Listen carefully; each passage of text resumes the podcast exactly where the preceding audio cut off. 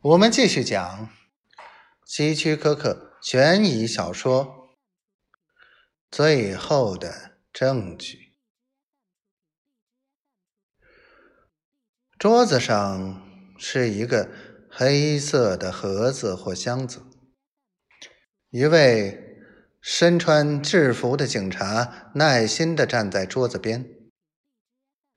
屋里还有一位刑侦科的。斯坦伯里警官，我以前见过他。他们都是一副乐不可支的样子。过了好一会儿，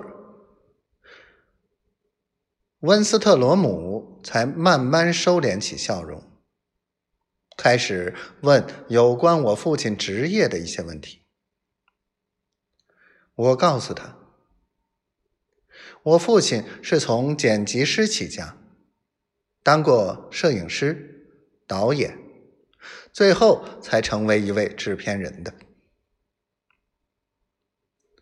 突然，他转脸大声问我：“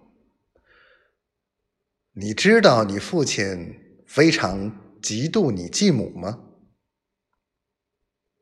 知道，这是千真万确的。”他花了很多时间和金钱调查他，是吗？是的。他咧嘴笑了。好，我来告诉你实话吧。在你继母的情夫杀害你父亲时，你父亲拍下了这一过程。什么？他笑着点点头。我们昨天才发现那些隐藏的摄影机。当时我们从客厅的墙上挖出一颗子弹出来，偶尔发现旁边隐藏的非常巧妙的镜头。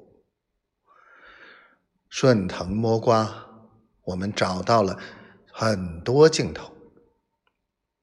安装这一套设备，他一定花了很多钱。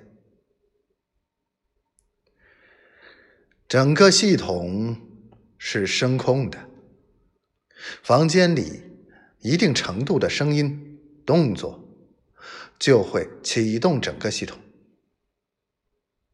在沉默了三分钟后，系统就会自动关闭。他们是连续工作的。当一个摄影机的胶卷用完后，另一个摄影机就会开始工作。他在屋里到处安装了声控摄影机。